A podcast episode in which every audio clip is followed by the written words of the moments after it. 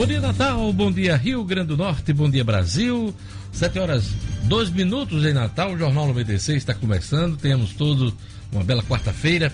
E a gente começa essa edição informando que o governo vai contratar, o governo federal, vai contratar até 7 mil militares da reserva das Forças Armadas para auxiliar no atendimento nas agências do INSS em todo o país e liberar servidores do órgão para reforçar a análise dos benefícios. O objetivo, segundo o secretário especial da Previdência e do Trabalho, Rogério Marinho, é por fim a fila de 1,3 milhão de pedidos sem análise há mais de 45 dias até o fim de setembro de 2020. O governo vai publicar um decreto esta semana para viabilizar as contratações. Uh, Rogério Marinho evitou dizer que vai zerar a fila de benefícios atrasados, porque, para ele, trata-se de um preciosismo. Eventualmente, ressaltou o secretário, pode haver um ou dois pedidos em análise há mais de 45 dias por outros motivos, mesmo após a força-tarefa. Então, a expectativa aí é que o custo de toda essa operação, da convocação de 7 mil militares para prestar serviço no INSS, é, tem um custo, né? Tem um custo aí de 14,5 milhões de reais ao mês durante nove meses. Ao todo, um gasto total de 130,5 milhões de reais. Então, é, desta forma que o governo federal vai tentar colocar em dia a análise dos processos. Tem processo durando mais de seis meses aí, as pessoas entraram com o pedido e ainda não receberam resposta. Uh, o governo fala aí uh, desse número de 1,3 milhão de pedidos na fila, mas há quem diga que esses pedidos passam de 2 milhões é, represados, 2 milhões de pedidos represados, e a gente vai acompanhar este assunto. Bom dia, Edmo Sinedino. Bom dia, Diógenes. É, seu destaque nesta quarta-feira, dia 15 de janeiro de 2020. Jogos do Campeonato Potiguar de hoje. Hoje à noite nós vamos ter ABC e Potiguar de Mossoró na Arena das Dunas. Né? Já comentamos hoje a mudança dessa partida para o nosso principal palco. E o, e o América que vai até Ceramirim, onde enfrenta o Globo. Para mim, o teste mais difícil do América até agora nessa competição. Hoje à noite. É isso aí. Hoje é dia 15 de janeiro, dia do compositor, dia do adulto. É, no Brasil, um indivíduo é considerado legalmente adulto quando atinge 18 anos. Isso quer dizer que essa é a idade que pode responder a todas as ações de modo independente. E Dia Nacional do Jogo Limpo e do combate ao doping no esporte, né, Dino? Olha que legal. Uma data relacionada importante essa, Muito importante. essa lembrança num momento em que existem discussões, ainda existe muita discussão em torno do doping no esporte. E né? uma luta constante de hoje de, de laboratórios o laboratório do bem, vamos dizer assim, e o laboratório do mal. O laboratório do bem descobre as drogas que os atletas usam, o laboratório do mal inventa outra para encobrir a droga que foi descoberta. É incrível essa luta estamos, continuada. Estamos no ano olímpico. Exatamente. Né? Existem, inclusive, nações sendo questionadas uhum. do ponto de vista do doping, como é o caso da Rússia. Da Rússia, né? muito questionada. Está é, suspensa, né? Está suspensa. Suspensa dos Jogos né? Olímpicos. Gerlane Lima, bom dia. Bom dia, bom dia Diógenes, bom dia a todos e ouvintes do Jornal 96. Seu destaque nesta quarta-feira, dia do compositor, olha. É, dia do compositor. E meu destaque de hoje, Diógenes, vai para aquelas pessoas que querem colocar em dia aí aquele imposto, a regularizar o imposto de transmissão de bens, o ITIV. E a prefeitura prorrogou o prazo aí, a concessão do parcelamento do imposto de transmissão intervivos de bens imóveis até dezembro deste ano. E aí o contribuinte ainda tem a possibilidade de parcelar esse imposto em até 30 meses. Daqui a pouquinho tem mais detalhes. Fernando, esse tive é porque a pessoa. Ah, e tive aquele terreno. É, é mais ou menos assim. Aquela casa. e, e muita gente não lembra. Confesso que eu nem conhecia isso. É, mas tem. Na verdade, quem paga é quem está comprando. Quem está comprando. Quem está registrando. Exato. Exatamente. né? E muita gente não se preocupa em fazer essa transferência de bens e é, uma, e é importante. É um imposto importante. É Aliás, é importante você deixar em dia o seu imóvel, né? É, tem muito imóvel sem regularização Muitos. em Natal e no Rio Grande do Norte. É um problema seríssimo. As pessoas compram, às vezes, de terceiros, aí aquele contrato de gaveta de compra e venda. E isso vai dar problema lá na frente, no caso de, sei lá, de herança, na própria venda do imóvel, para se comprar outro, né, Celino? E hoje, sabe o que é que eu observo muito? Eu andando pela cidade, andando por, por esses bairros aqui, muitas casas abandonadas. E, e, eu, eu compreendo que seja litígio entre herdeiros, né? Essa, é, Sim, e não é se resolve. E né? muita gente abandonando imóvel com segurança, viu? Também. E muita gente deixando de morar, uh, chamada casa. casa. de rua, uhum. para morar em edifícios, é, em condomínios fechados. fechados. E, e, você encontra muito hoje em Natal, em vários bairros, é, casas sem uso, sem, sem uso. utilização. Nas praias Ou espera também. de um aluguel, espera Isso, de um, uma venda, é. né? E nas praias conta principalmente da segurança, da segurança. né? Antigamente você tinha lá uma casinha de praia, deixava ah. suas coisas lá, não tinha problema nenhum, deixava nenhum. Um, caseiro da rua olhando, mas hoje em dia não. Uh, pouca gente é, insiste.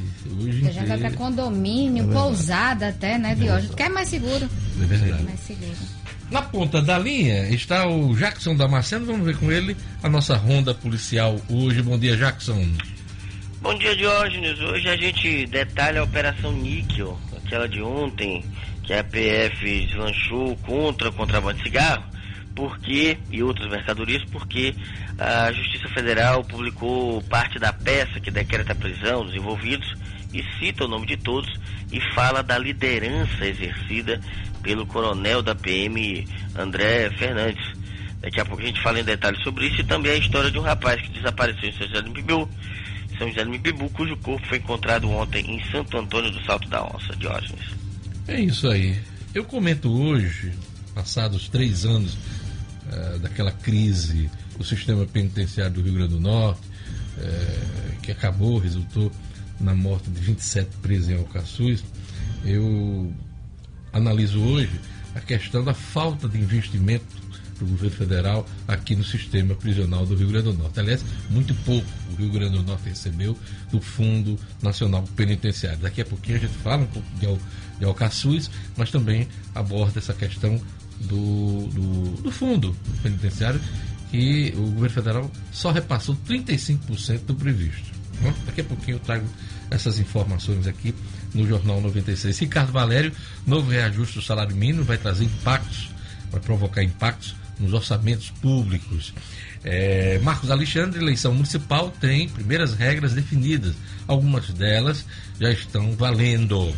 Pedro Hatz, na, co, na coluna Comunicação e Marketing, pergunta hoje: como é que você está em produtividade para 2020? São os principais destaques da edição desta quarta-feira. E vamos a mais destaques da edição de hoje.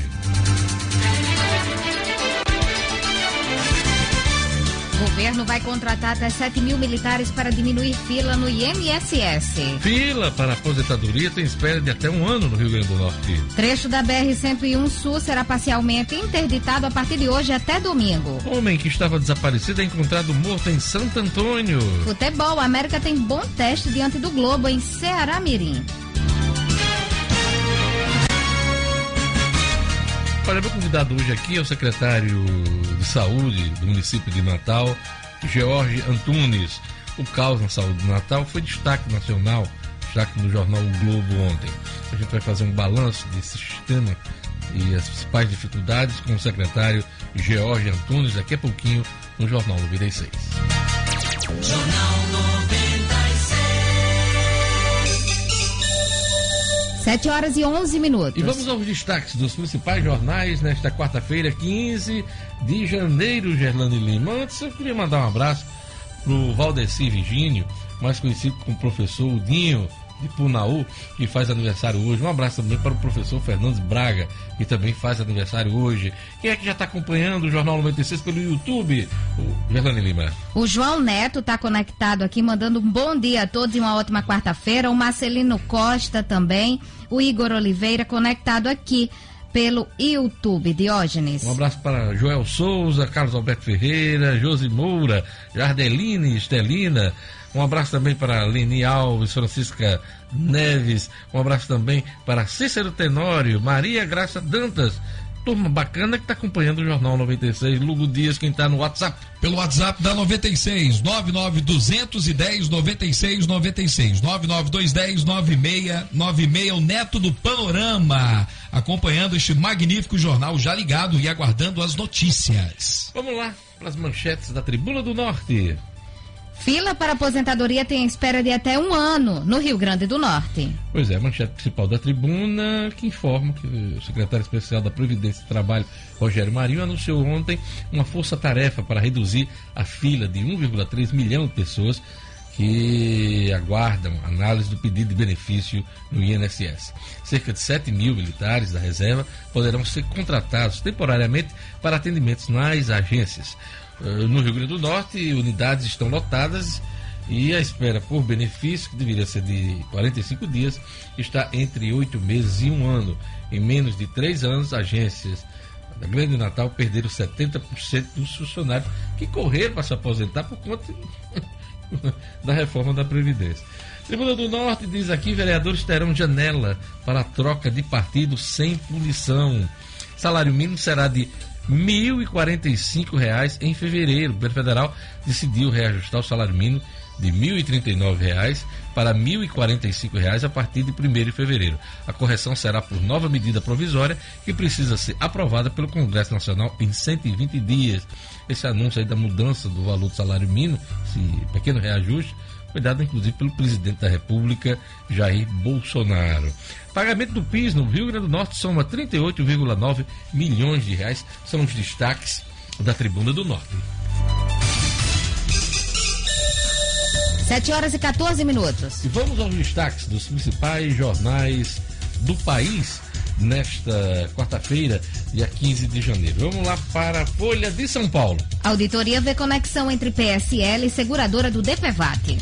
Partido teria recebido recursos de consorciados da líder, presidente da sigla, nega.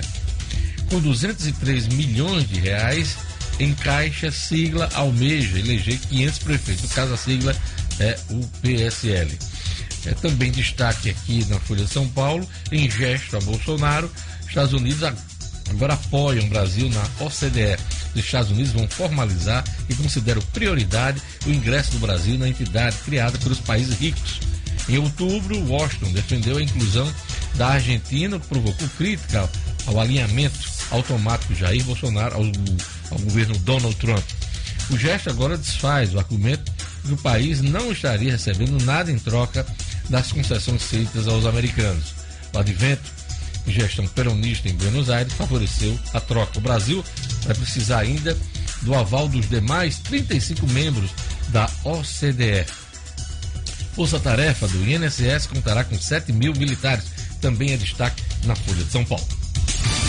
O estado de São Paulo estampa. Governo vai contratar até 7 mil militares para diminuir fila no INSS. Pois é. Também é destaque no estado de São Paulo. Os Estados Unidos dão prioridade ao Brasil na fila da OCDE. Ministro Toffoli deve adiar criação de juiz de garantias. Com vacinação baixa, justiça obriga pais a imunizar filhos. Olha essa, essa notícia interessante aqui, ó. Com a queda da cobertura vacinal e a volta de doenças como sarampo, casos de famílias que não vacinam os filhos têm chegado à justiça, que passou a determinar a imunização das crianças, sob pena de multa e até perda da guarda, hein? Em seis meses, houve ao menos três episódios no país. A vacinação é direito previsto no Estatuto da Criança e do Adolescente. Destaque do Estado de São Paulo. E o Globo noticia, para repor inflação, salário mínimo vai a 1.045 reais. Alta da carne faz o governo rever o valor de R$ 1.039. O custo será de 2 bilhões de reais. Notícia ruim para os prefeitos e que paga salário mínimo em todo o país. E uma notícia, claro, apesar do pouco uma notícia boa para quem recebe. Estados Unidos agora apoia o ingresso do Brasil na OCDE, diz o, o jornal o Globo. Governo decreta sigilo sobre lista de convidados em posse de Bolsonaro. 7 mil militares da reserva serão convocados para zerar fila do INSS. São os destaques do jornal o Globo.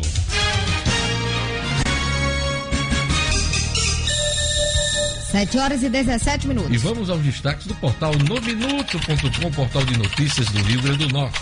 Vamos lá. Em Parne prevê semana com céu nublado e pancadas de chuva em todo o Rio Grande do Norte. Zona de convergência intertropical permanece próxima ao litoral nordestino e associada às águas superficiais mais aquecidas no Oceano Atlântico. Trecho da BR-101 Sul será parcialmente interditado a partir de hoje até domingo. O trecho que será fechado para obras fica entre o viaduto Trampolim da Vitória e a passarela estaiada, entre os quilômetros 104 e 107 da pista. Governo federal, aliás, governo do estado recupera danos causados pelas chuvas em parte estrutura da SEASA. Força Tarefa foi organizada para impedir que o estrago fosse maior e prejudicasse os comerciantes. Operação da Cosernes ativa 24 gatos de energia em Natal e um no interior do estado. Irregularidades foram encontradas no bairro Felipe Camarão e na zona rural do município do Doutor Severiano, onde o responsável foi detido em flagrante. Acesse e fique bem informado, você na capital, no interior, fora do estado, fora do país www.nominuto.com tem notícia chegando. 7 horas e 18 minutos.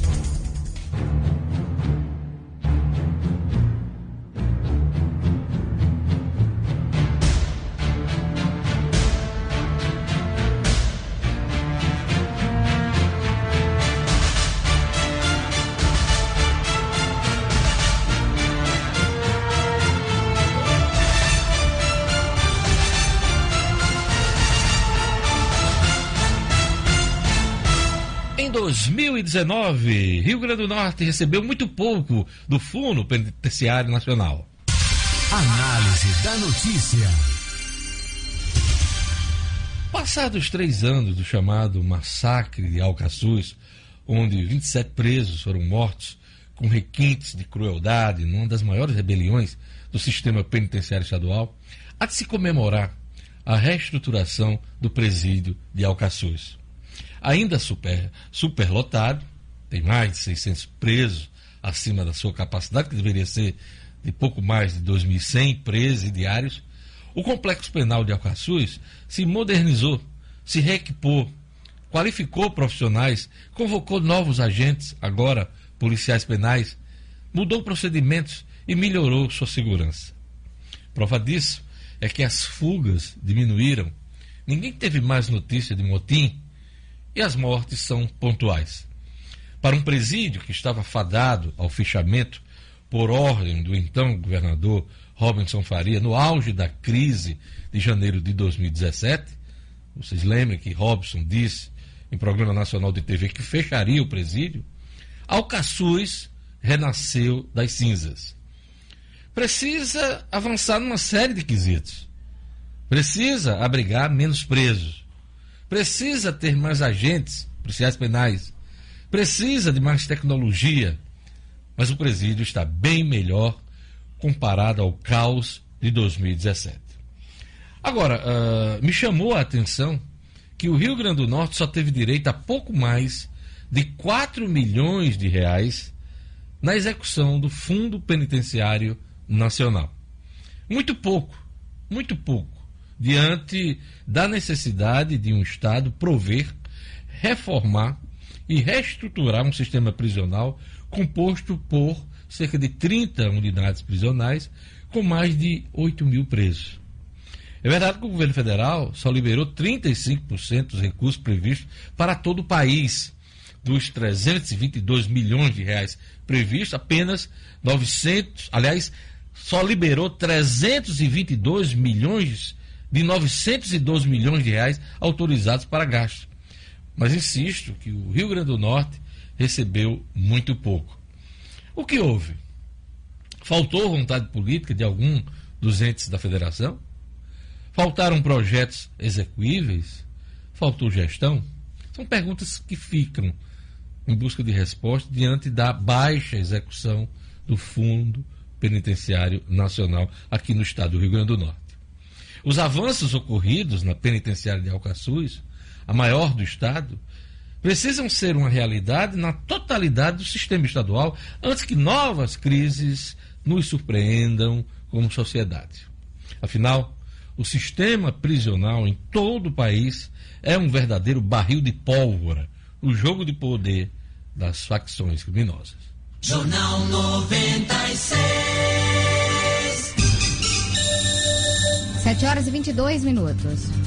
Pois é, chegou a hora de falar do Viveiro Marina. Pois é, Viveiro Marina, que está mudando de endereço, vai ficar ali na, entre a rua São José, na esquina da rua São José com a Miguel Castro, e o Viveiro Marina, que sempre está com promoções para você deixar sua casa bonita, bem decorada. Não só sua casa, mas seu ambiente de trabalho, sua fazenda, casa de praia, você que hoje está curtindo o verão. Pois é, desconto de 20% do preço de à vista, em três vezes no cartão, hein?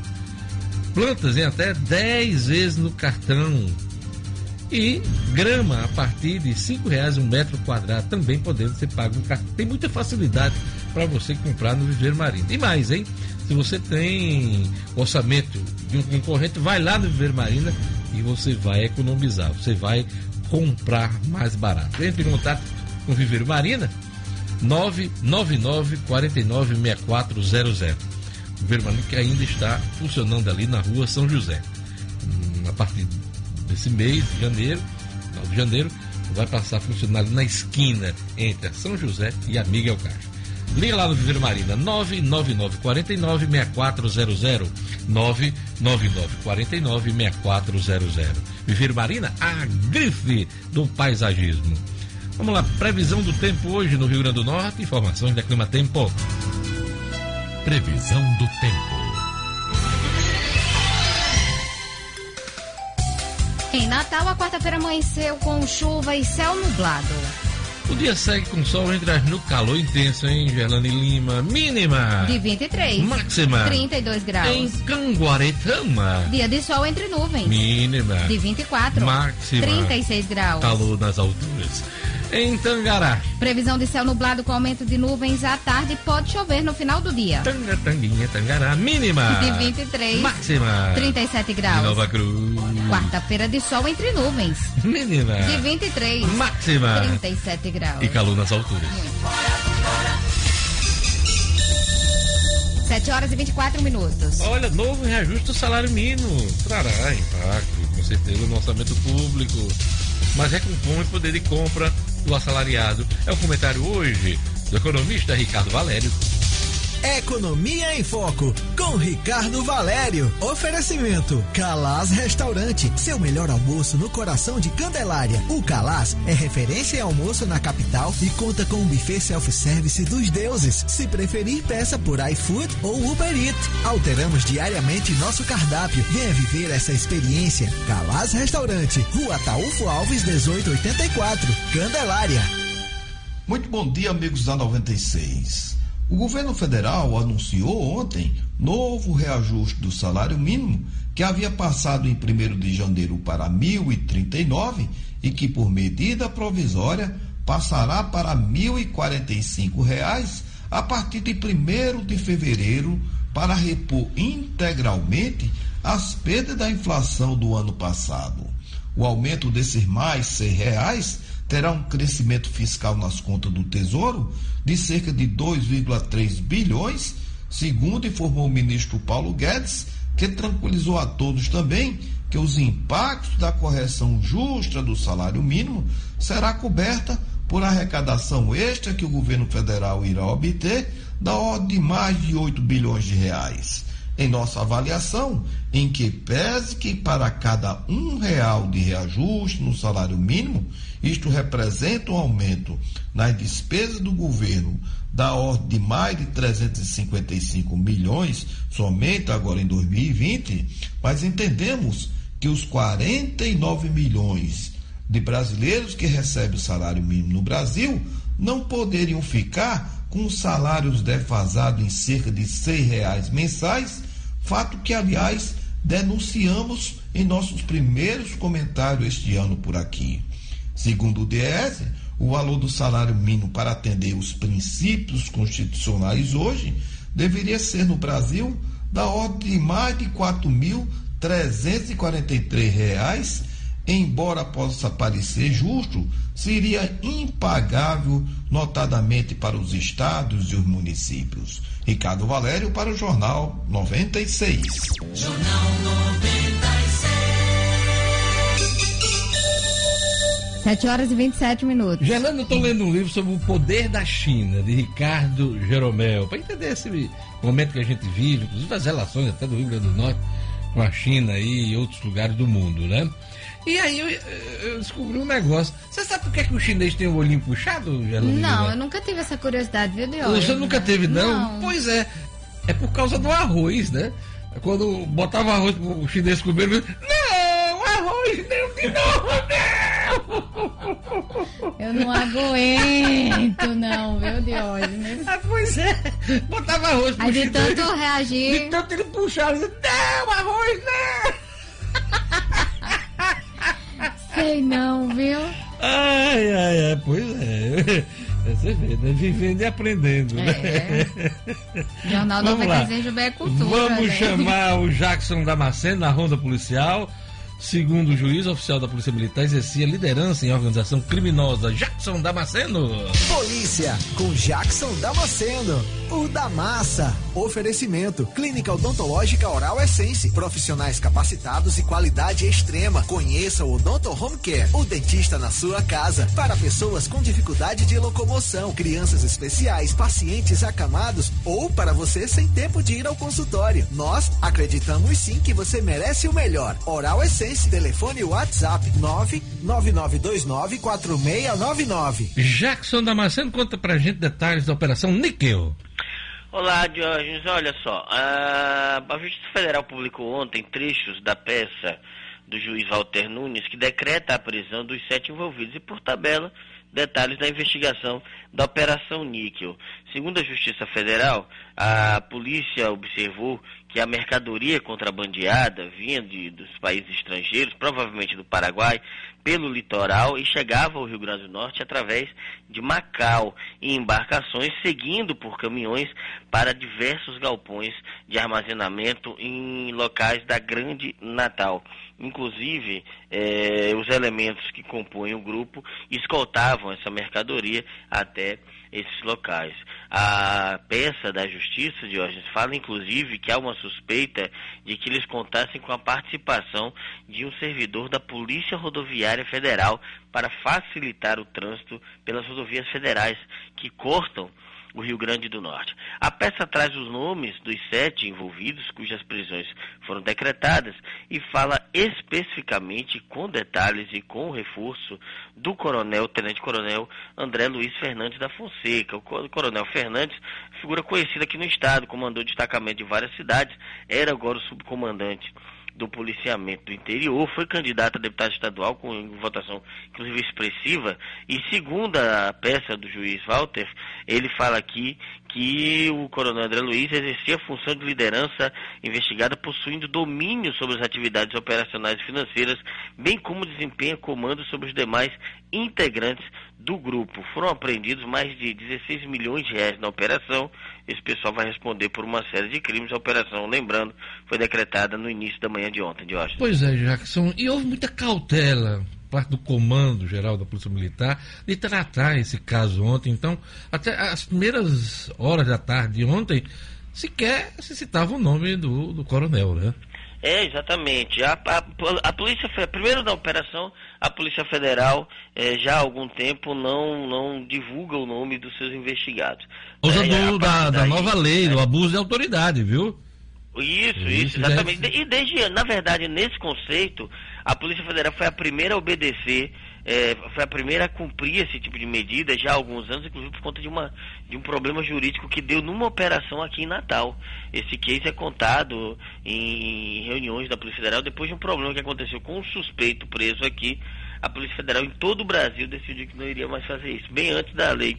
E aí a cautela continuou com a nota da Polícia Militar né, que soltou uma nota ontem à tarde, ainda preservando o nome dos, dos militares que foram presos, dizendo que iria colaborar com a justiça, que a polícia militar não compactou com esse tipo de coisa, coisa e tal. Eh, Os nomes só vieram a ser divulgados mesmo no comunicado da Justiça Federal. Isso, isso. E, né, esse sim é que trouxe todo o esmiuçado da operação e os nomes em detalhes dos sete presos. É, vamos acompanhar esse caso. Esse caso com certeza terá desdobramentos. O Jackson Damasceno. Olha, homem que estava desaparecido encontrado morto em Santo Antônio. É Santo Antônio do Salto da Onça? Esse mesmo, Jorge, você tá dando salto da onça. É, Leandro de Oliveira Lima, filho de um comerciante, estava desaparecido em São João Pibu desde o último domingo. A moto dele foi encontrada com marca de tiros, logo depois do desaparecimento, mas o jovem seguia desaparecido, ele tinha um apelido de pequeno. Na tarde de ontem, teve o corpo encontrado em um matagal na comunidade campestre, em Santo Antônio do Salto da Onça. A polícia vai investigar o caso, ainda não há informações sobre a motivação do crime, mas o homicídio aqui é, no Rio Grande do Norte para as estatísticas, infelizmente. É isso aí. Obrigado, Jackson. Logo mais, na Band Natal, Jackson Damasceno no Brasil, gente. Programação da Band Natal sempre, né? Pertinho de você, sempre agradando. É isso aí, Jackson. Até amanhã com as notícias policiais. Até amanhã, meu amigo. Um grande dia para todos. 7 horas e 33 minutos. Gerlane Lima, o que, é que foi notícia no primeiro bloco do Jornal 96? Governo federal vai contratar até 7 mil militares para diminuir fila no INSS. Aqui no Rio Grande do Norte, a fila para quem quer aposentadoria tem espera de até um ano. Trecho da BR-101 Sul será parcialmente interditado a partir de hoje até domingo. Novo reajuste do salário mínimo vai trazer impactos nos orçamentos públicos e oficial da Polícia Militar exercia liderança em organização criminosa. Daqui a pouquinho, as notícias do esporte com Edmo Cidadino, comunicação em marketing com Pedro Ratz. A coluna é fato com Marcos Alexandre, cotidiano com Gerlane Lima. E minha entrevista com o secretário municipal de saúde, secretário de saúde do município de Natal, George Antunes. Daqui a pouquinho, tudo isso junto e misturado aqui do campeão da audiência. Jornal 96.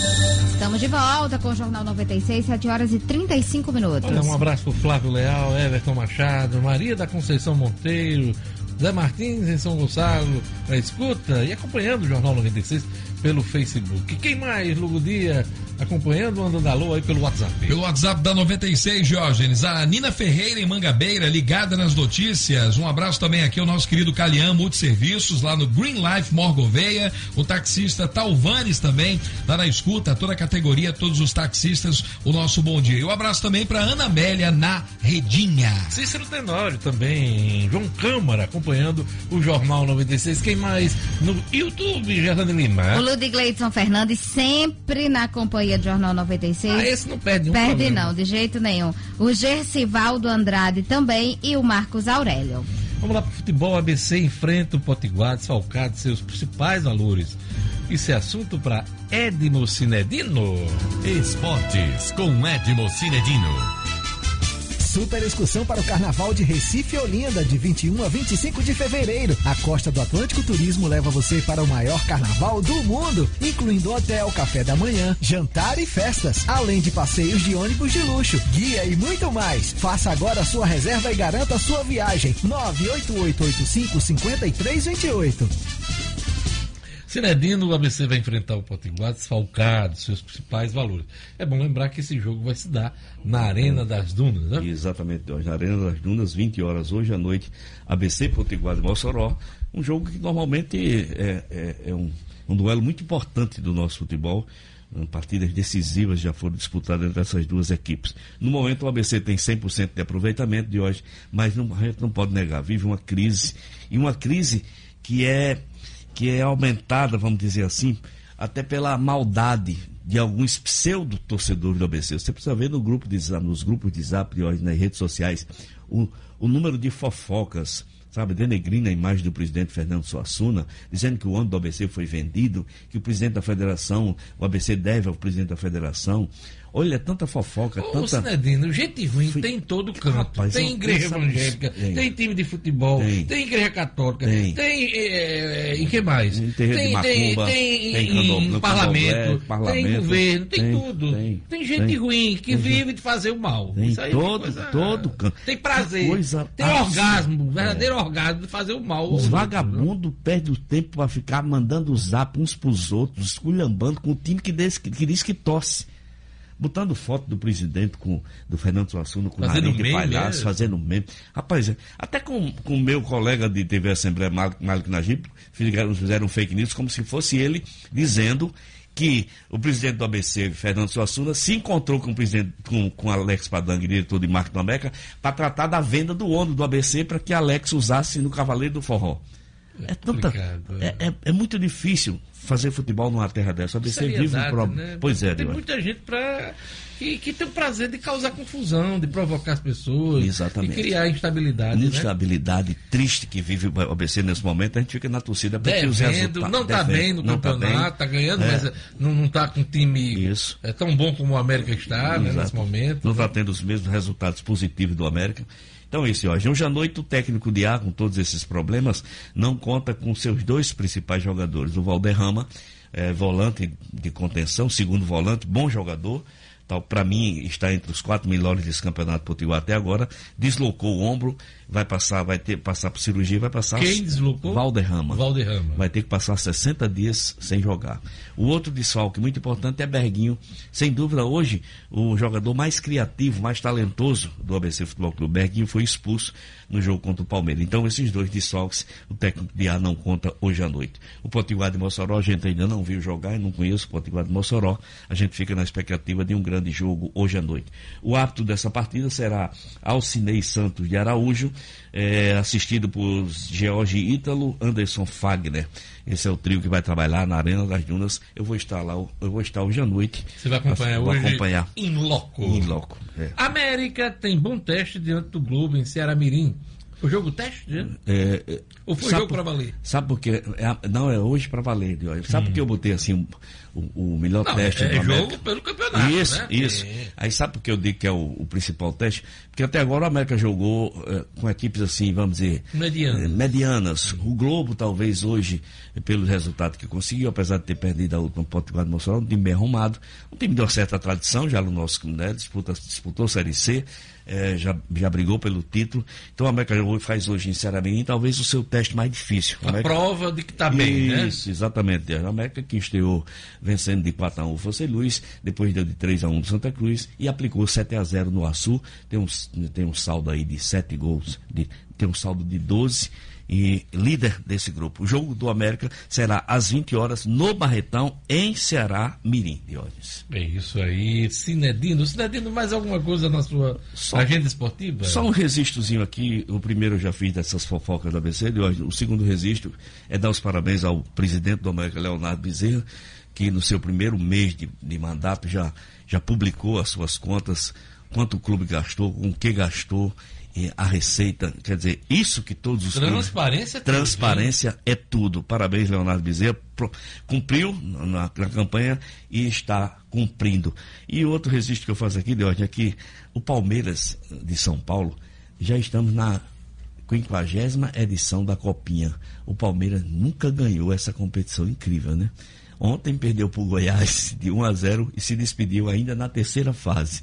Eu estou fazendo esse registro aqui porque me imaginou, né? Um time da dimensão do Palmeiras, da grandeza do Palmeiras, do trabalho de base que tem, nunca ganhou uma copinha. O Corinthians já ganhou várias Já vezes. várias né? vezes. O São Paulo também. né? O Corinthians é o maior Acho que o campeão da Copinha. também, Santos né? também. Dos grandes de São Paulo. né? Somente o Palmeiras continua nesse jejum aí, incrível. Será que se o nosso jogador, o nosso Potiguar, Gabriel tivesse Verón, no time, eu o Gabriel acho, Verón teria- tivesse uh, no time, nesse time, Foi né, um, foi um erro. Foi um erro não botar o Gabriel Verón, porque aquele é um Ele papa-títulos. se destacou no ano passado. No ano né, passado. Já- todo. Ele, ele, inclusive, Deus, no, no Sub-20 paulista, ele estava no Sub-17, botaram ele pro Sub-20, o time tinha perdido a primeira, e com ele em campo ganhou a segunda e foi campeão no Sub-20. Podiam ter botado ele também na copinha para o Palmeiras ganhar esse título. Pois é. Né? Sinedino, mais alguma coisa na sua agenda esportiva? Não, Deus, só um encontro com o pessoal do futsal que eu vou participar daqui a pouco. Espero que eu traga boas notícias amanhã.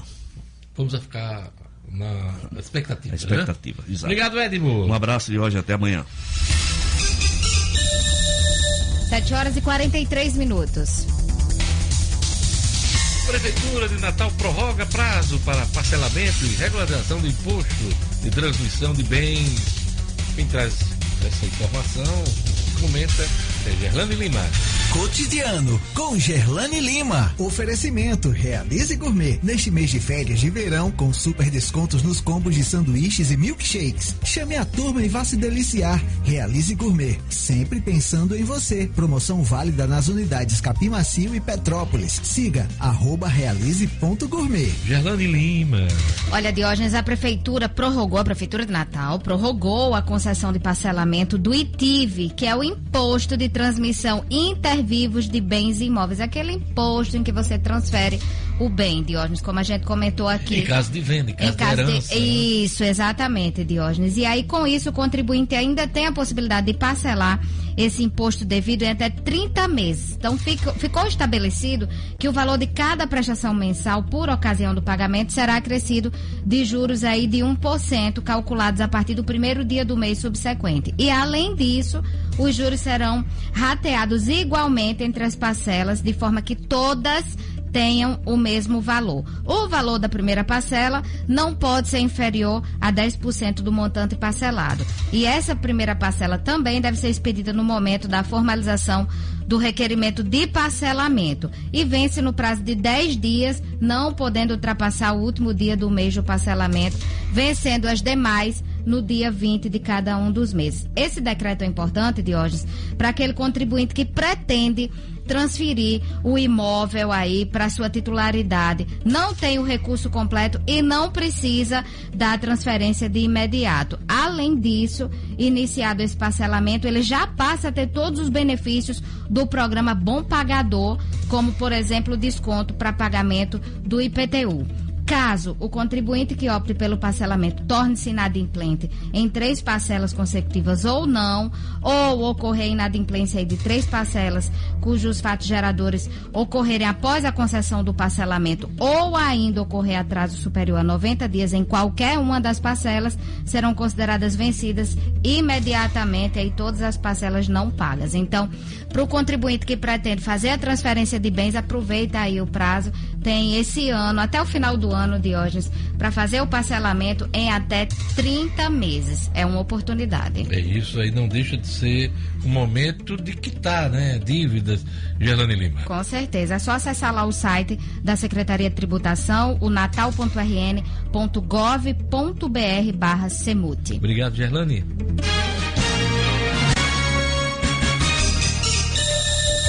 Sete horas e 46 minutos. Olha, a inauguração da estação Antártica Comandante Ferraz, prevista para ontem, foi adiada para hoje por conta do mau tempo. A Marinha do Brasil divulgou em nota que a inauguração deve acontecer nesta quarta-feira.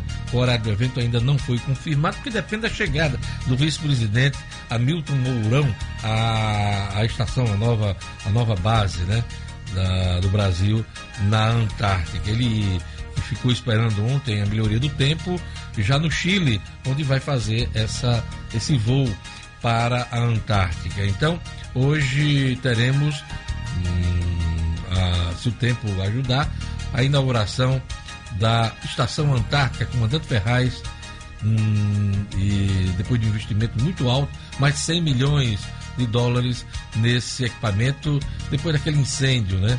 Que acabou com a, com anterior. Então, no total, 32 países têm direito a realizar pesquisas no continente gelado e o Brasil está entre eles. Olha, vamos falar agora da Atenas Turismo. Atenas Turismo tem câmbio, se a sua viagem completa. A melhor opção para você comprar sua moeda estrangeira com segurança e comodidade. Dólar americano, dólar canadense, euro, peso chileno, peso uruguaio ou livro esterlino. No câmbio da Atenas, você conta com serviço de pagamento e remessa de dinheiro ao exterior. Na Atenas, você adquire seu cartão pré-pago, Visa ou Master, sem anuidade, usa tanto para compras como para saques em milhares de caixas eletrônicos em mais de 200 países. Ligue para Atenas Turismo, 3221 26 26 3221 26 26. Atenas Turismo é câmbio, sua viagem completa. Giro pelo Brasil e pelo mundo.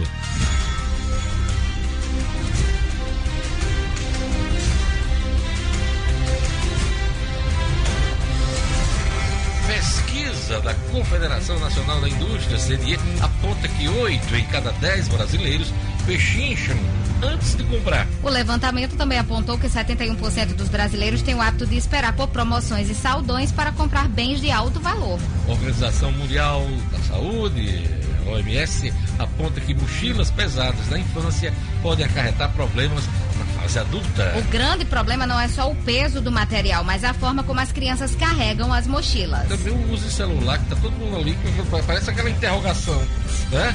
Brasil e Catar acabam com exigência de visto. Países permitirão que seus habitantes permaneçam no território alheio sem visto de entrada por um período máximo de 90 dias por 12 meses após a data da primeira entrada. Prefeitura de Paris quer cidade exclusiva para ciclistas. Plano da socialista Anne Hidalgo enfrenta críticas especialmente em relação à falta de infraestrutura e segurança na capital francesa. Hidalgo é a prefeita de Paris. Casos de depressão e estresse pós-traumático aumentam desde o início das manifestações em Hong Kong. Desde o início das manifestações na ex-colônia britânica em junho de 2019, cerca de um terço de adultos do país sofrem de problemas ligados ao estresse pós-traumático. Polícia peruana prende brasileiros que cagaram em área sagrada de Machu Picchu, no Peru. Eles foram encontrados por funcionários no dia 12 de janeiro, no área restrita. É. Literalmente. Literalmente. 7 horas e 49 minutos. Eleição municipal tem primeiras regras definidas. Algumas delas já estão valendo. Marcos Alexandre. É fato. Com Marcos Alexandre. É fato também no Portal HD, o seu portal de notícias sobre o mundo jurídico do Rio Grande do Norte e do Brasil. Acesse www.portalhd.com.br e siga o PHD também nas redes sociais. Bom dia aos amigos do Jornal 96. As primeiras regras das eleições municipais de 4 de outubro já são conhecidas.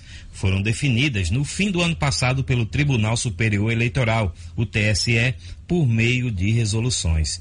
Dentre as normas estão as que disciplinam a prestação das contas de campanha e o uso do chamado fundão eleitoral, que deve ficar em 2 bilhões de reais e aguarda a sanção do presidente Jair Bolsonaro. Pelas regras do TSE, os partidos não poderão transferir recursos do fundo para outras legendas e candidatos que não façam parte da coligação. Além disso, os partidos precisarão repassar proporcionalmente as verbas para as candidaturas femininas. Há também a resolução que trata do calendário eleitoral e define datas importantes, como 5 de agosto, dia em que encerra o prazo para a realização de convenções. Tem também o dia 16 de agosto, que marca o início da propaganda eleitoral, além, claro, de 4 de outubro, data do primeiro turno da eleição, e 25 de outubro, data do segundo turno. Outra resolução do TSE traz uma novidade sobre as pesquisas eleitorais além da obrigatoriedade vigente desde o dia 1 deste mês para que toda pesquisa seja previamente registrada na Justiça Eleitoral, está valendo a norma que dá a candidatos alvos de processos eleitorais o direito de terem seus nomes incluídos nas pesquisas até que o julgamento definitivo de suas candidaturas seja feito. Outras resoluções dizem respeito a aspectos formais e operacionais da eleição e não afetam diretamente partidos e candidatos. São relacionadas, por exemplo, a cadastro de eleitores e a auditoria do sistema eletrônico de votação. Ainda faltam ser analisadas outras propostas, como as regras para propaganda eleitoral. Há a expectativa de que haja regras mais duras sobre o uso da internet e de fake news durante a campanha.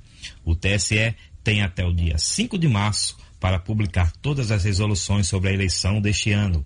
É fato. Marcos Alexandre para o Jornal 96. Jornal 96.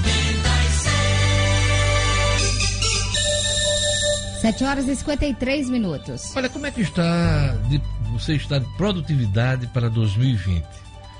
É o comentário de hoje de Pedro Hatz. Comunicação é tudo. Com o publicitário Pedro Hatz. Oferecimento. Faça um plano de comunicação profissional para a sua marca. Acesse hatz.com.br. Bom dia, amigos ouvintes do Jornal 96. Quem disse que comunicação e marketing podem abrir mão de produtividade? Não basta só você ter boas estratégias para sua marca, produto ou clientes. Nos dias de hoje, amigo ouvinte, você também precisa ser produtivo, ter produtividade. E no seu dia a dia tem quatro coisas que roubam o seu tempo e você nem percebe. E quando vai perceber, produziu apenas metade do que poderia. Quer saber quais são? Primeira, ler e-mail. Tem gente que lê e-mail 20 vezes por dia. Eu conheço um doidinho que acredite, acredite, lê e-mail em tempo real. Dica: ler seus e-mails somente uma vez por dia. Se for urgente, amigo ouvinte, eles vão usar o zap para falar com você. Segunda dica: faça uma coisa de cada vez, rapaz. Ser multitarefa é muito legal em comercial de banco, mas na vida real, trocar de tarefa a todo momento é um convite para procrastinação. Terceira dica: evite reuniões e telefonemas. 70%, repito, 70% dos assuntos discutidos em reuniões podem ser resolvidos numa conversa em pé no corredor, ou por uma simples mensagem no zap, ou lembra dele por e-mail que, claro, depois deste comentário de hoje, espero que você só vá ver uma vez por dia. E a quarta e última dica, amigo ouvinte: desligue tudo. Rede social apitando é o maior inimigo da sua produtividade. E olhe que quem está falando isso aqui com você ganha dinheiro também com rede social. Mas cada coisa tem o seu time. E aí, vamos fazer um 2020 mais produtivo? A comunicação e o marketing do seu produto agradecem. Comunicação é tudo. Eu sou Pedro Hatz, publicitário, para o Jornal 96. 7 horas e 55 minutos. Repita 96. 7 horas e 55 minutos. Olha, meu convidado hoje aqui no Jornal 96 é o secretário de Saúde do município de Natal, George Antunes. Ontem, Natal figurou entre as cidades que tem caos na saúde pública em reportagem do jornal o Globo. A manchete era o seguinte: Saúde vive crise nacional. Estrutura encolheu em 11 estados. Manaus, e Natal tem caos. Isso me chamou a atenção, por isso que convidei o secretário. Bom dia, doutor Jorge. Bom dia, amigo. Bom dia aos ouvintes também. E obrigado pela oportunidade de estar aqui mais uma vez. Lhe surpreendeu essa, esse destaque que Natal teve nessa reportagem do jornal o Globo?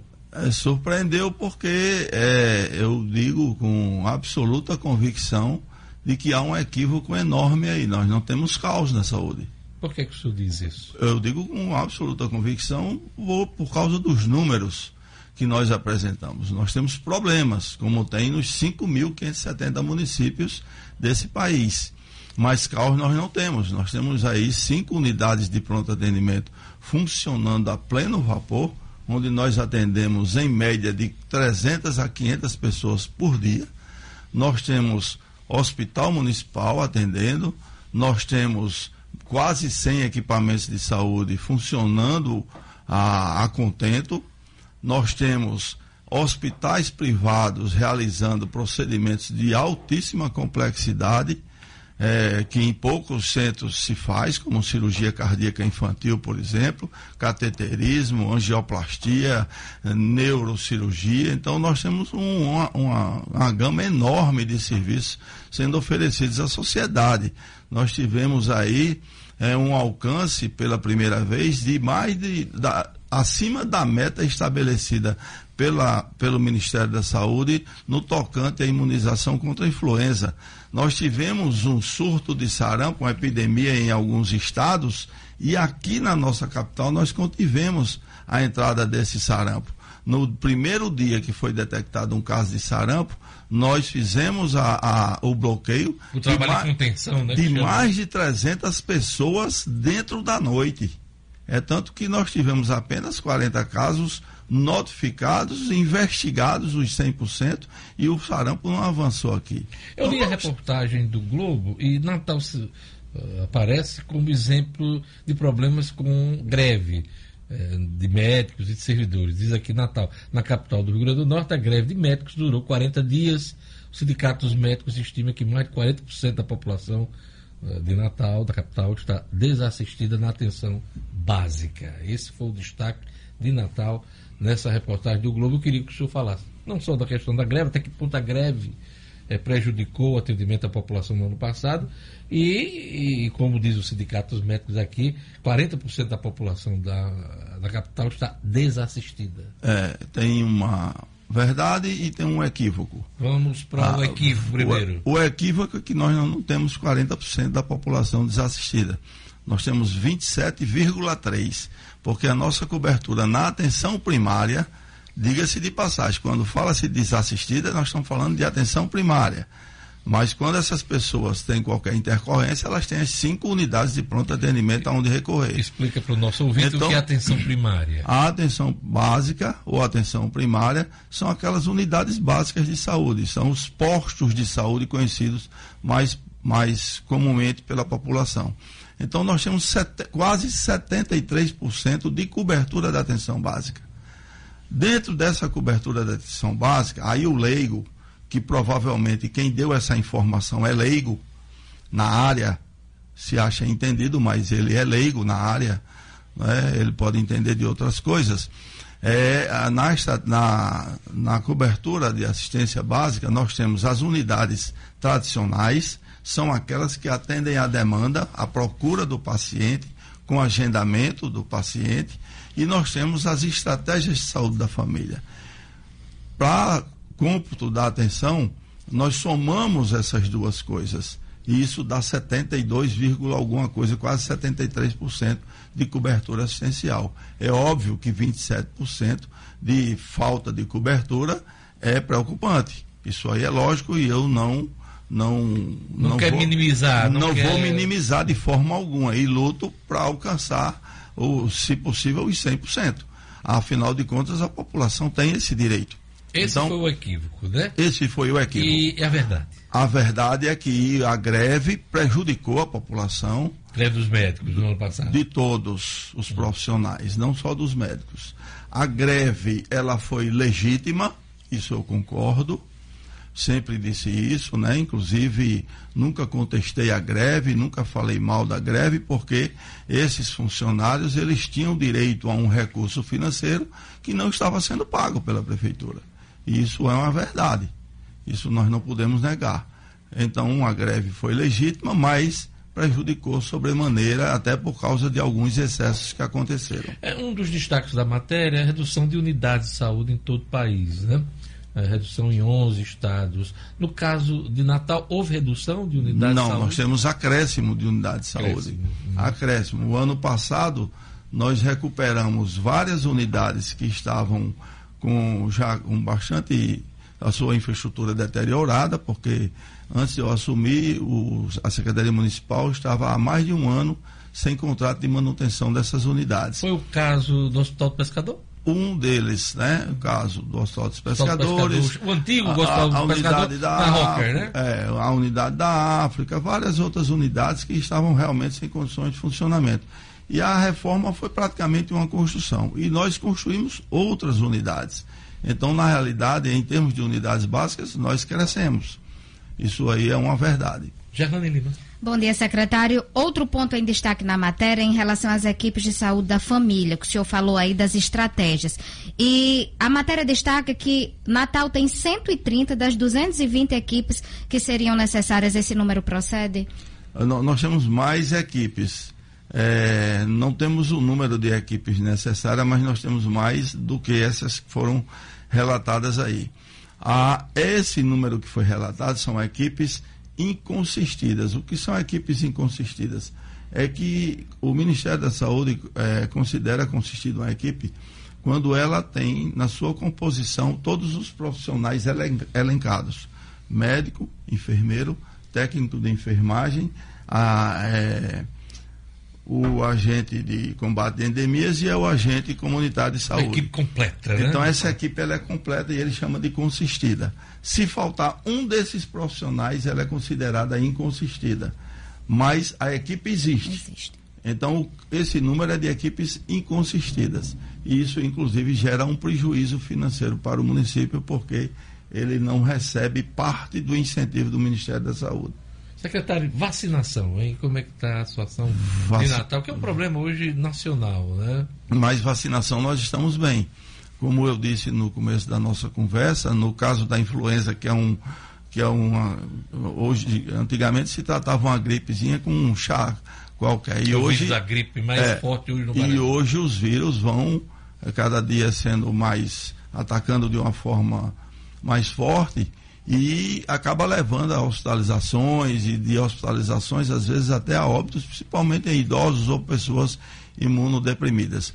Mas no ano passado, nós batemos a meta da influenza, da, da rubéola, da cachumba, da, da, do sarampo, batemos todas as metas, inclusive até na vacinação antirrábica, nós ultrapassamos a meta do Ministério da Saúde. Como é que estão os lotes da pentavalente, que era um, um a, problema em todo o é, país? A pentavalente ainda está faltando, ela ainda não chegou. O governo federal anunciou aí que estava fazendo uma nova distribuição. Né? Perfeito, estava prometido para a semana passada mas foi adiado um pouco e deve estar chegando essa semana. Quantas UPAs hoje no, no nosso sistema hoje nós de saúde temos, da capital?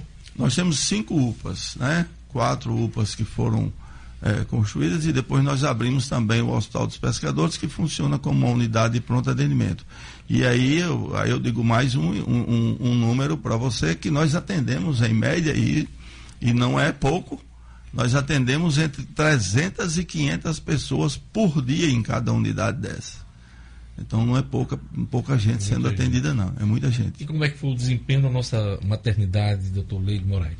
A maternidade também foi excelente, o desempenho de todas as maternidades, em que pese é, algumas dificuldades estruturais e dificuldades também na área da, da falta de recursos humanos. Mas ainda assim nós temos um corpo clínico, um corpo de enfermagem, enfim, todos os profissionais que são extremamente dedicados e que fazem com que a população não perceba esse déficit de pessoal. E é, o nosso desempenho é tão bom que nós conseguimos receber até pessoas de fora da capital, que é um outro quadro que torna a situação financeira do município mais grave, porque nós acabamos por atender não só a população de Natal, inclusive nessas UPAs nós atendemos pessoas de todo o estado, porque é a porta que eles encontram aberta. É, não, não, dá para negar atendimento, né? A quem não, precisa, né? Não, perfeito, Seja onde for, né? Não, a unidade de pronto atendimento é uma porta aberta, assim como a, a, a, vacinação. Então, esse atendimento, ele, ele não pode ser negado de forma alguma. Um assunto que é bastante discutido e gera muita polêmica é em relação ao atendimento do SAMU. Como é que está o, o serviço aqui na capital? Eu uma moça tão bonita dessa eu discordar de um ponto. eu, eu, não, saúde, não, é não, não, é. eu, não, eu não concordo que seja polêmico o SAMU. Eu acho que o SAMU, na, essa é uma opinião minha, o SAMU para mim é uma unanimidade, ele chega a ser até um, um case de sucesso. Mas eu, entendi, gente... eu entendi a pergunta de Gerlando, porque é o seguinte, não é questão então, nem eu gostaria do serviço. que refizesse, não, não, por não, não, só não é questão do serviço, é questão do represamento, por exemplo, de macas, de macas nos hospitais, exatamente. por falta de leitos nos hospitais. Ah. Isso acaba questão... afetando o funcionamento do SAMU, que deixa Isso. de atender outras emergências. Né? Exatamente, essa questão do serviço, como é que ele funciona, não é do atendimento. Meu amor, me perdoe. Aí eu concordo 100% com você. Esse é um problema não só que afeta ao SAMU, mas afeta afeta as nossas UPAs. Nós só estamos numa condição de ficar com pacientes internados dentro da UPA, porque nós não temos leitos suficientes de retaguarda. Hum. Isso é um fato. É, nós temos só um hospital municipal, os outros hospitais da rede estadual não dão conta de receber esses pacientes e nós temos sim uma dificuldade. E qual é o déficit hoje do, desses leitos de retaguarda na saúde pública municipal? Nós, se o senhor pudesse estimar um número. Eu estimaria no mínimo mais 100 leitos. Mais 100 leitos. Mais São 100 quantos leitos. hoje? Ah, hoje eu não vou lhe dizer porque ah, o número falha aqui na cabeça, assim, eu não, não gravo muitos números mas nós temos uma quantidade na capital, porque o nosso grande problema é a concentração dos leitos na capital. Leitos no estado nós temos muitos, mas poucos funcionais. Então acaba que todo o estado demanda para dentro da capital. Mas em Natal seria necessário hoje? No mínimo necessário mais 100 leitos. Mais 100 leitos, mais 100 leitos. Né? Mais 100 leitos. Gerlando Lima. Inclusive, é, teve um, uma matéria, o Ministério da Saúde divulgando que é, os estados teriam sido atendidos com mais leitos, né? Que era um pleito de 2019. Isso aí, é no estado em geral, o município vai ser beneficiado em relação a essa quantidade? Olha, esse o, não, não existe promessa nenhuma para o município. Inclusive, estamos até lutando por recursos financeiros o nosso prefeito tem ido a Brasília com frequência. Eu me reuni agora recentemente com duas pessoas ligadas ao nosso presidente, é, para tentar um acesso maior para buscar recursos para cá, mas nós não temos nenhuma promessa de recursos financeiros para cá. Existe um trabalho do, do, do João Maia em conseguir Deputado uma, Maia. o deputado federal João Maia pra, e tá, tá- pelo menos da parte dele está garantido recursos para a construção de um hospital. A expectativa é que se esse recurso sair, nós con- possamos construir um hospital de 200 leitos e esses 200 leitos seriam para agregar os 100 que nós já temos e criar mais 100 Esse hospital geral seria do município ou do estado? do município. Do, do município. Do município. Também se falou muito um novo hospital geral eh, com o patrocínio do governo do estadual, mas até hoje eh, isso também não saiu do papel, né? Não, não. O que saiu do papel foi a assinatura de uma ordem de serviço em São Gonçalo do Amarante para construir um hospital recente, é. recente. Isso melhora para Isso é bom, nós. porque isso é desafoga ótimo, pouco, né? desafoga Natal, né? porque a concentração está aqui em Natal. Inclusive, por causa disso, eu tenho um prejuízo financeiro anual da ordem de 40 milhões de reais. Isso devido à pactuação que é feita com os municípios e essa pactuação ela não é obedecida. Então eu recebo um volume de recursos e atendo uma quantidade maior de pacientes. Isso me gera um prejuízo anual Olha de aqui, 40 milhões de Entre as reais. considerações do ouvinte, aqui que eu queria compartilhar. O Baldo Jaco diz: existe outra realidade. O atendimento da unidade básica de saúde é feito por setores. É, em alguns setores não tem médico e não podem ser atendidos por médicos de outros setores. Ele é do bairro Nordeste. É, ele provavelmente deve ter sido o rapaz que me abordou ontem e ontem mesmo eu liguei para o diretor da cooperativa. À tarde eu me reuni com o diretor da cooperativa e já está designado um médico para o bairro Nordeste. É o que eu falei das equipes de estratégia de saúde da família. Então, cada, cada equipe dessa, ela tem uma população para ser assistida. Então, ela tem é o que um ele considera aqui como setores, né? ele chamou de setor. Então, ele tem um setor que a gente chama, lá é classificado por áreas, área vermelha, área amarela, área verde. Certo. Então, cada área daquela tem uma população, e o médico atende aquela população. Então, ele não pode atender essa, porque ele tem um volume, a sua capacidade operacional e atender uma outra. Mas, para isso, ontem eu, disse, ah, eu, na frente dele, inclusive, eh, eu liguei para o presidente da cooperativa e pedi um médico para lá, para o bairro Nordeste. O Francisco Oliveira está dizendo aqui: bom dia, o doutor falou que não se pode negar atendimento, mas se você não for de Natal e por acaso não tiver com o cartão do SUS, o atendimento é sim negado por não estar com o cartão. Olha, Existe é, esse tipo de situação? se ele não for de Natal e ele chegar em unidade de pronto atendimento, ele é atendido. A UPA. Se ele chegar numa UPA ou numa maternidade, ele é atendido. Há restrição, então, na unidade básica. Agora, na unidade básica, ele não deve ser atendido. Inclusive, eu vou lutar por isso, porque existe fraude constatada.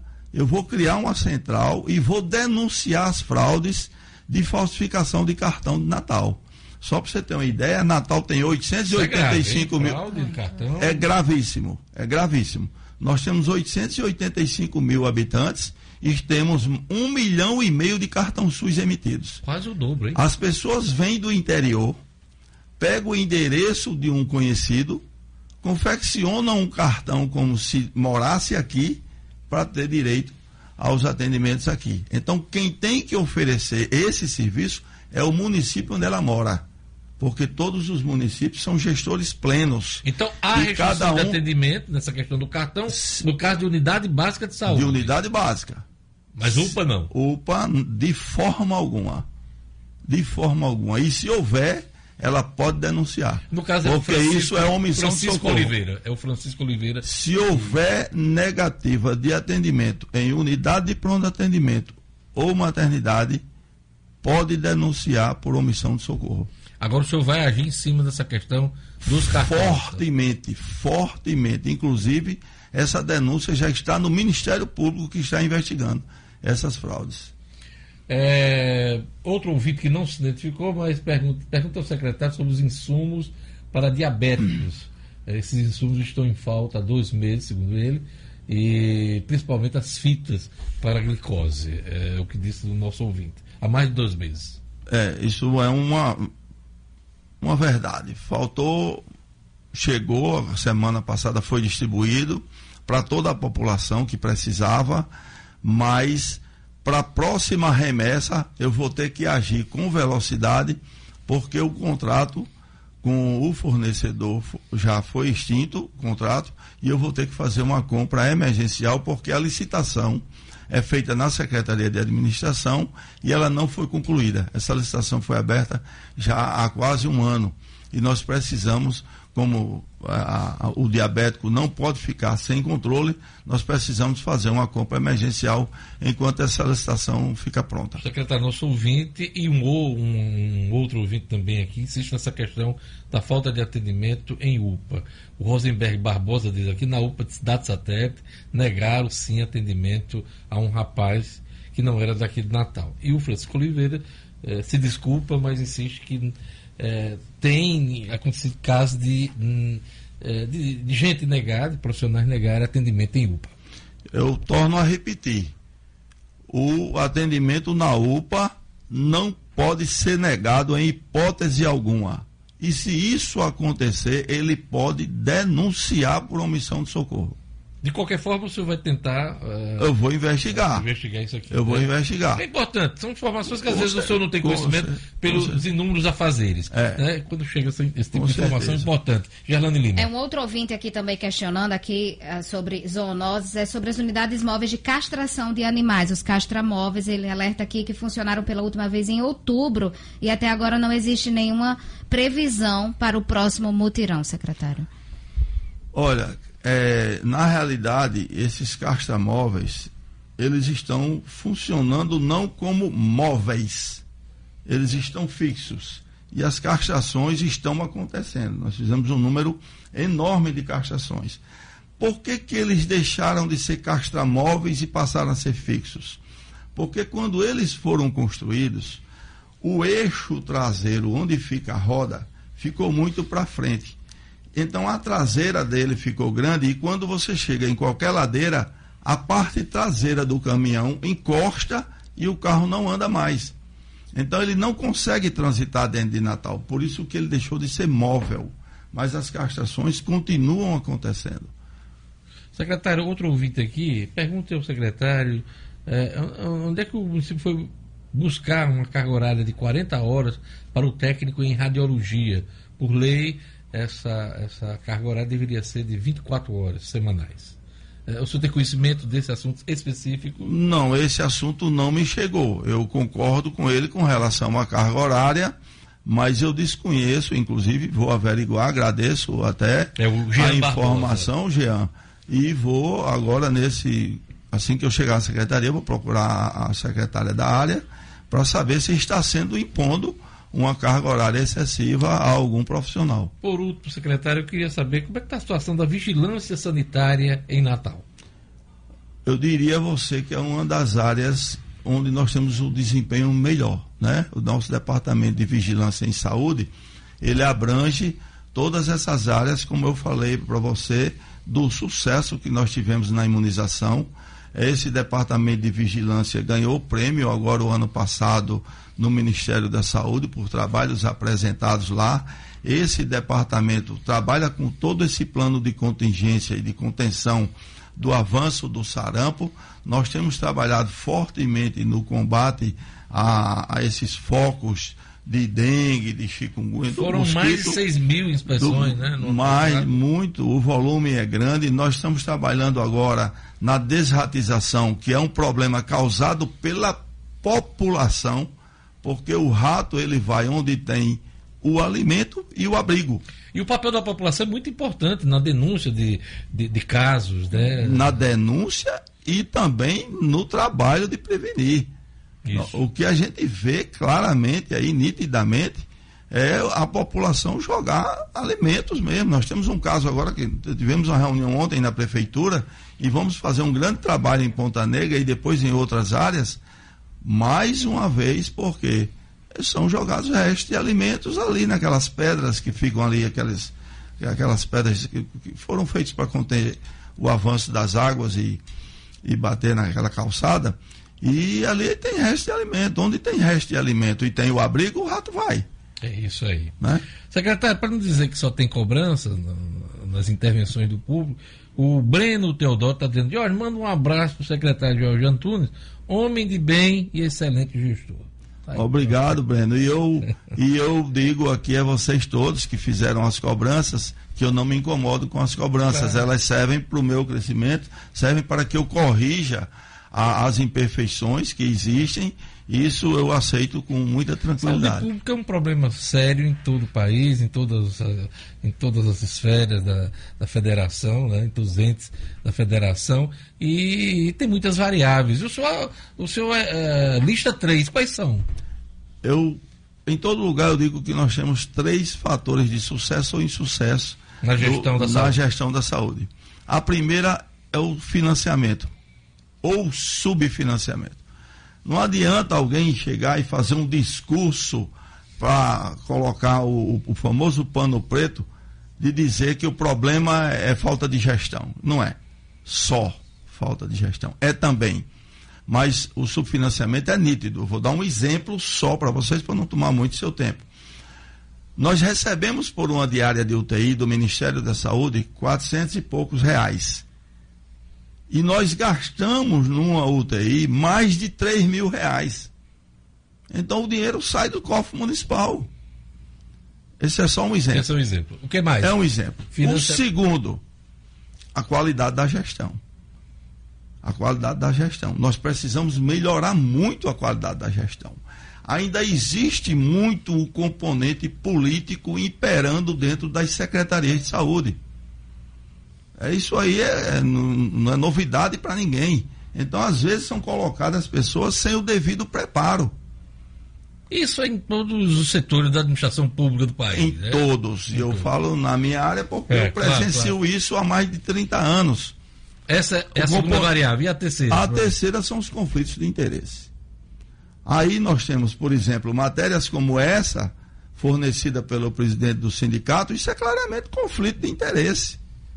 No caso conflito do Sindicato dos Médicos, Geral conflito de interesse, ele quer se promover, ele queria aproveitar um movimento grevista, aí vem a, a, a, o, as reivindicações da categoria, aí tem empresas que fazem com que você não avance numa determinada área para poder a gente migrar para a iniciativa privada, tem o componente político interferindo, tem muitas variáveis que conflitos de interesses claríssimos que a gente percebe. Então essas três variáveis são difíceis de você eliminar de e de você enfrentar. Mas eu tenho dois P's que eu trabalho com ele. Paci paciência e persistência. No dia que Qual eu. Qual que sobra mais? É, é a paciência? É, é, a perseverança. A paciência tem dia que não. Tem limite. Tem, tem, dia que não dá, não, amigo. Mas a perseverança eu não abro mão dela, não. É isso aí. Inclusive, eu botei na minha, na minha parede um quadro meu que diz assim: vocês podem me ver cansados, mas desistir jamais. Jamais. Jamais, eu falei francês, jamais. É. Obrigado, secretário de Saúde, mas... Jorge Antunes. Bom ano pro senhor. Obrigado. E continua aí nessa obrigado, perseverança aí. Obrigado viu? sempre por esse carinho de vocês, é viu? pelo respeito. Obrigado. Obrigado, Gerlando. Obrigado, Lugo. Obrigado a todos. E na sequência, Padre Francisco Fernandes com Fé na Vida. A gente volta amanhã com o Jornal 96. Tchau.